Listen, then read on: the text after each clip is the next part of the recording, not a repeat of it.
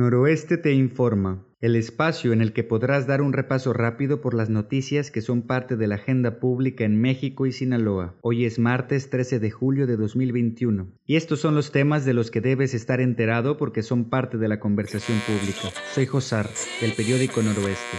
Bienvenidos. Las autoridades de salud confían en reducir el acelerado crecimiento de contagios de COVID-19 con la ayuda del programa de vacunación. El secretario de Salud en Sinaloa, Efren Encinas, acudió a un macrocentro de vacunación en Culiacán, donde supervisó el proceso de vacunación.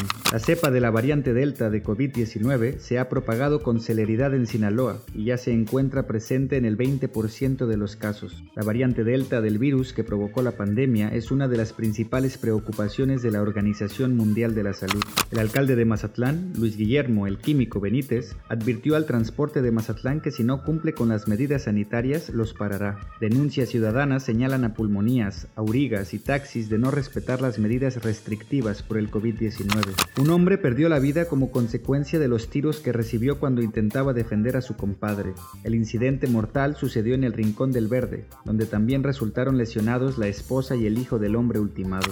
Numerosos artistas cubanos en el exilio apoyaron las protestas que ocurrieron en la isla el domingo, exigiendo libertad en la isla. El fin de semana, miles de personas salieron a las calles de La Habana para denunciar la escasez de alimentos y la falta de libertad.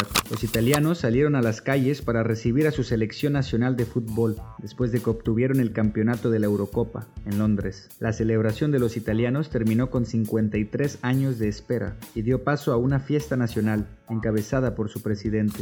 Denise Dresser asegura que la consulta para que la ciudadanía decida si se enjuicia a los expresidentes es una farsa. La analista asegura que desde el planteamiento de la pregunta hasta la exigencia de que vote el 40% del padrón hacen totalmente inviable la posibilidad de un juicio. Estos son los temas de los que debes estar enterado este martes 13 de julio. Esta y muchas noticias más las encuentras en el portal www.noroeste.com.mx. Muchas gracias por escucharnos. Hasta mañana.